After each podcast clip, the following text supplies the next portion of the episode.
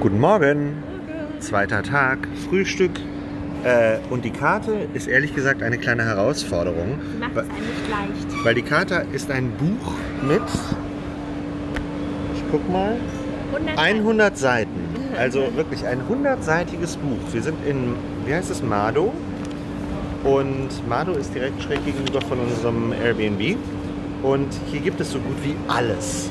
Und zwar, vor allem das Coole ist, dieses 100-Seiten-Buch ähm, ist wunderbar bebildert. Es ist wirklich ganz hervorragend bebildert. Es ist ganz, ganz toll. Da würden jetzt natürlich viele Leute sagen, Restaurants mit einer Bilderkarte sind schon mal gleich raus, wenn man in ein anderes Land reist. Aber ihr habt diese Bilderkarte nicht gesehen. Die sind wirklich einfach, das ist wie so ein Modemagazin. Und alles sieht leckerer aus als das andere, weil man muss ja auch sagen, bei einer normalen Bilderkarte sind die Bilder ja nicht so professionell. Und hier sind die Bilder so, als ob man quasi schon direkt reinbeißen dürfte. Okay, also ich glaube, was ich. Ich würde mich entscheiden für das traditionelle National Breakfast. Und da ist nämlich dabei Butter, Marmelade, Sauermilk, Buttermilch vielleicht, Ja. Ziegenkäse, noch ein Cream Cheese quasi, Honig, ein gekochtes Ei, Aprikose, Walnuss, Feige, Feigenmarmelade, Tomate, Gurke, Kräuter, Trauben, äh, Pastry, mal schauen, ein Überraschungspastry, dann ein Tandia-Brot, also ein Brot aus dem Tan Tan Tandia-Ofen. Lavash weiß ich nicht, aber ich glaube, das ist auch so ein Cream Cheese. Und dann Rührei mit Ei, äh, mit Tomate. So, jetzt habe ich eine Minute lang mein Frühstück vorgelesen. Und es ist auch irgendwie, der Tee ist unlimited. Also von Genau, daher, unbegrenzt Tee dazu. es ist schon sehr eindrucksvoll. Also, wir machen uns hier mal an die Auswahl. Bis später. Also, kleine Revue von gestern. Eine Sache, die ich gestern noch vergessen hatte zu erwähnen, aber die, äh, glaube ich, auch wichtig ist für alle, die hierher reisen. Man kommt zumindest so in der absoluten Innenstadt von Baku, weil mehr kennen wir ja auch noch nicht, äh, super gut mit Englisch, Hand und Fuß und freundlichem Lächeln rüber. Äh, beziehungsweise nicht rüber, sondern durch. Weil man kann überall die Sachen bestellen, man kann sich mit jedem, der irgendwie mit äh, Touristen interagieren möchte und muss, weil er irgendwie zum Beispiel die, die Seilbahn bedient oder sowas, äh, ist super freundlich und spricht äh, die zwei, drei Worte Englisch, die in dem Rahmen einfach dann erforderlich sind. Wir hatten auch eine schöne Begegnung mit drei Englischstudentinnen von hier von der Uni, die ein Interview mit uns geführt haben und wir dann natürlich sehr bereitwillig dem Forschungsinteresse äh, entsprochen haben und äh, Fragen beantwortet haben zu den Unter Unterschieden von Aserbaidschan und Deutschland und was uns am meisten schockiert hat. Und mir ist noch im Nachhinein eingefallen, dass wir hätten sagen können, was uns schockiert hat. Und zwar, dass auf der Autobahn vom Flughafen zur Innenstadt standen Leute auf der Straße, die mit dem Besen den Straßenrand gefegt haben. Das ist mir jetzt im Nachhinein eingefallen. Das hätte ich sie nämlich gerne gefragt, ob sie mir das erklären können, was das soll. Stimmt. Dass sie hier in der Innenstadt alles mit Kehrmaschinen Poliermaschinen aufs, auf Hochglanz polieren, aber auf der Autobahn ältere Menschen mit Besen stehen und mit, mit Holzstrohbesen den Straßenrand fegen. Aber ansonsten hat es großen Spaß gemacht, mit den Mädels zu reden. Die waren nämlich sehr, sehr lieb.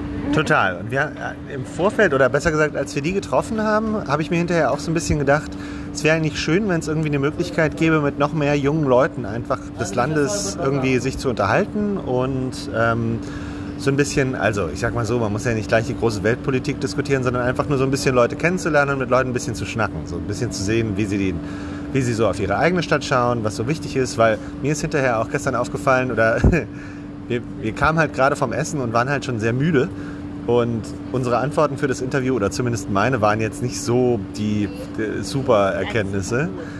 Aber ähm, vor allem so ein paar, Ta- paar, paar Stunden später schaut man halt ein bisschen reflektierter noch auf das Land und die Stadt und könnte vielleicht noch besser antworten. Aber das mit dem Putzen ist zum Beispiel tatsächlich auch eine Sache, die mir auch aufgefallen ist.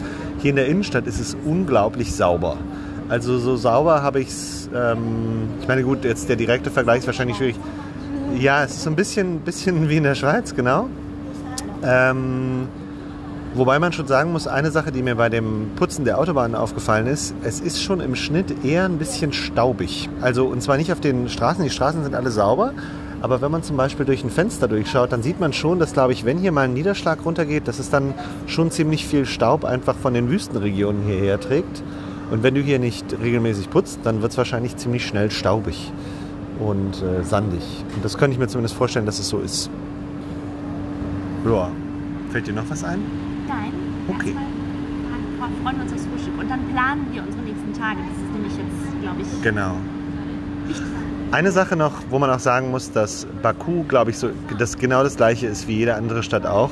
Solange man sich in dem Teil der Innenstadt befindet, der einfach für alle anderen Leute auch interessant ist, ähm, ist der Umgang mit Touristen sehr, ja, man, man wird gar nicht besonders irgendwie beachtet. Man kann hier einfach so ein bisschen mitschwimmen sozusagen. Aber wenn man in die Altstadt geht, dann ist man sofort ein kleines bisschen touristisches Freiwild, was halt auch einfach so ist, was wahrscheinlich auch einfach zum, zum Spiel des Tourismus dazugehört, dass man halt einfach in jedes Restaurant sofort reingelockt wird und so weiter und so fort. Aber sehr, sehr freundlich. Also es ist nicht aufdringlich, wenn man einfach vorbeiläuft, das ist überhaupt kein Problem. Also von daher, es ist wirklich wie ja, eine ganz normale Touristenmetropole. Yay!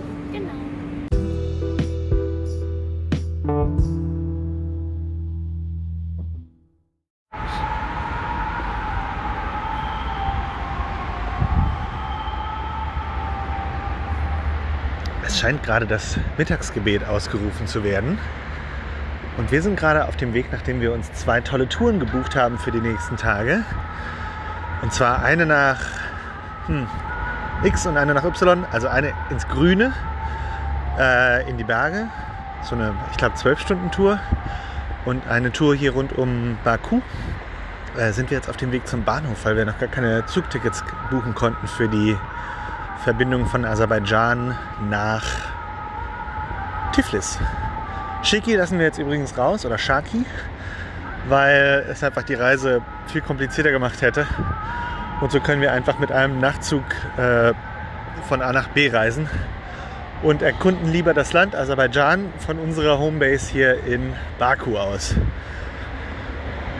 Wenn jemand bei Google Maps äh, quasi nachvollziehen möchte, wo wir gerade sind, wir laufen gerade äh, über den großen Boulevard, der in der Mitte einen riesengroßen grünen Mittelstreifen hat, auf den Hauptbahnhof. Der steht tatsächlich bei Google auch als Baku Hauptbahnhof drin, auf den Hauptbahnhof zu.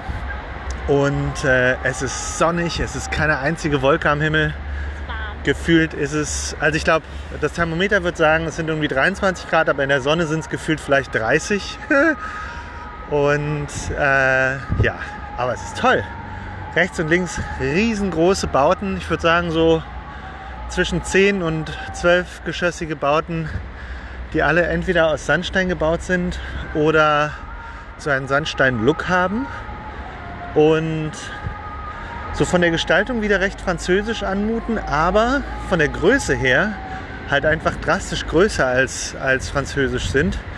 Und dann halt auch immer wieder so Verzierungen haben, wie zum Beispiel schöne Kuppeln, die so jetzt in Frankreich wahrscheinlich seltener sind, aber hier dann eher so den orientalischen Touch reinbringen. Aber gestern ja auch schon gelesen, wenige Kilometer vor der Ortsgrenze ist die Grenze von Europa und Asien. Und so fühlt sich sie auch an.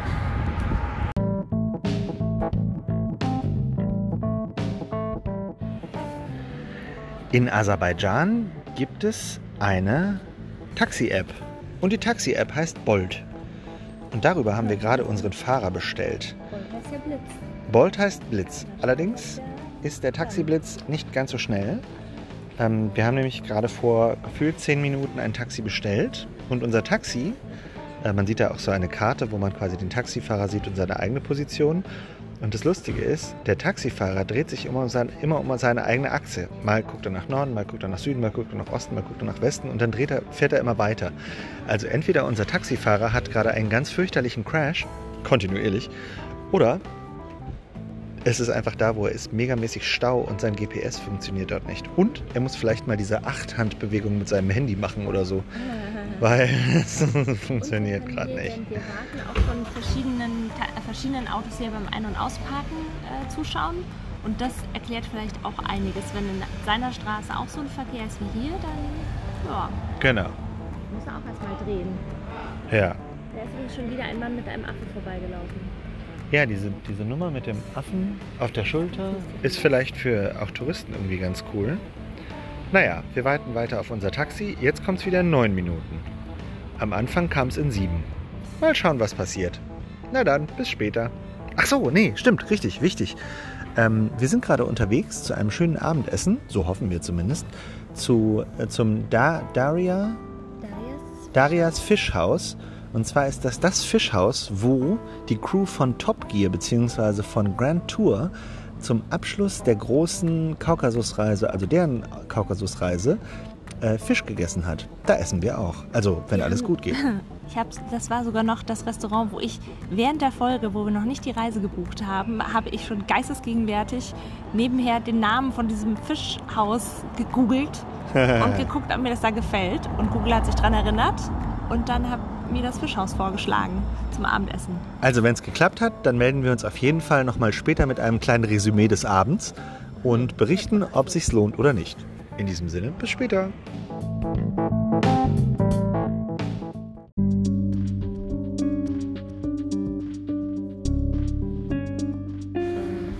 Also ganz kurze Vorgeschichte. Wir versuchten gerade ein Taxi zu erwischen und jetzt sind wir hier zu einer großen Straßensperrung gekommen und stellt sich raus, gleich fährt hier der Präsident vorbei. Der lässt sich natürlich gleich die ganze Straße absperren. Und mit Straße meinen wir wirklich so einen sechsspurigen Boulevard. Ja, hier ist nichts mehr los. Hm.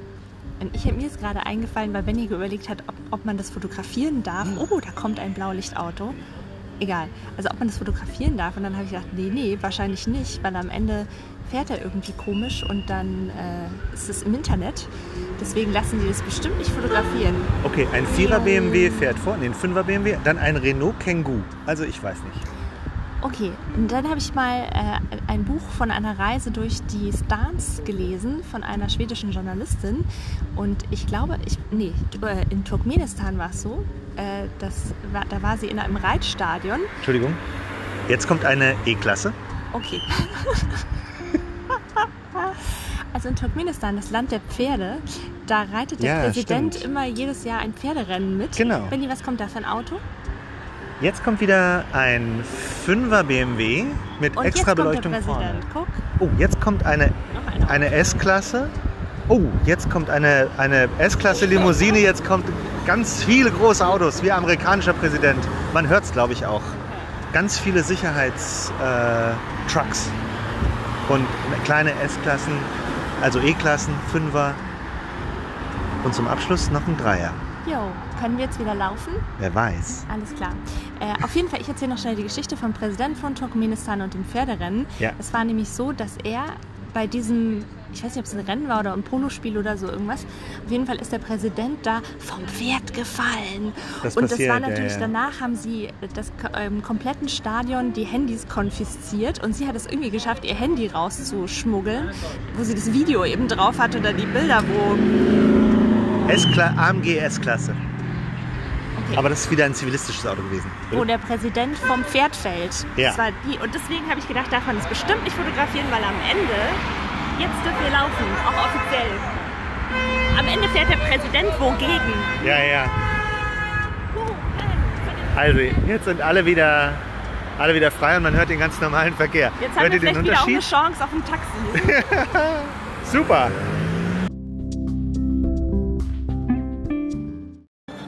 Oh, guck mal da oben, Schatz. ja, cool. schön. Ja, cool.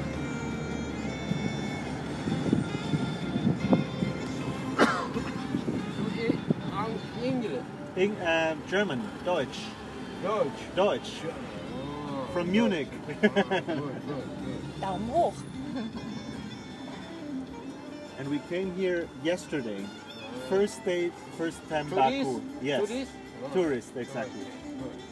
and it's really nice, lovely. Yes, left baby theater. Ah, yeah. Baby, baby theater. Yeah, yeah. Barbie, Barbie, Barbie. Yeah, the puppets. Puppets, Oh, yeah. left. Wonderful. Yes, go. Yeah. Yes, right. Old city. Old city, exactly, yeah. And the wonderful towers, Yeah, yeah. flame towers. Left town. Yes. And the Four Seasons. Four city. Ah, yeah. We cannot afford. Too expensive. Is it. Yeah, Nemetin. Name, name. Ah, Nemetin. Huh? Uh, sorry, don't understand. Name, name. Is your name? Ah, Benjamin. Benjamin. Benjamin. Oh, yeah. Baby, yeah? Yeah, exactly. Baby, yeah? yeah, yeah. Yeah, The yeah. kleine, the kleine, the small one. One, two. Ah, no, no, no, baby, not, not us, not us. Sonst wären sie ja mit dabei. Yes. Two. Sabine. Yeah, we have. Uh, Ah, yeah. good. Ah, Good.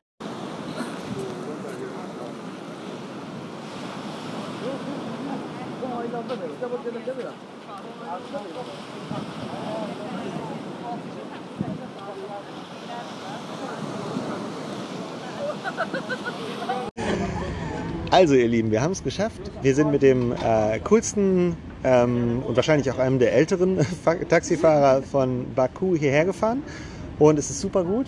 Allerdings muss man sagen, es scheint tatsächlich eher so ein Ausflugsrestaurant zu sein, wo man vielleicht tagsüber hinkommt. Und weil es jetzt einfach nachts einfach, es hat unglaublich viele Plätze und es ist recht leer. Und, hoppala. Und, aber es ist wirklich sehr schön. Hi, thank you. Und wir kriegen jetzt gerade unser Besteck und unser, unsere Gläser. Sau. Und ähm, das Lustige ist, wir sind alle so ein bisschen peinlich berührt, dass wir die Sprache des anderen jeweils nicht können, aber das führt dazu, dass wir uns alle unglaublich viel anlächeln und sehr viel lachen. Also von daher, das kreiert schon mal eine schöne Atmosphäre. Und, aber grundsätzlich hier gibt es einfach unglaublich viele ähm, Plätze.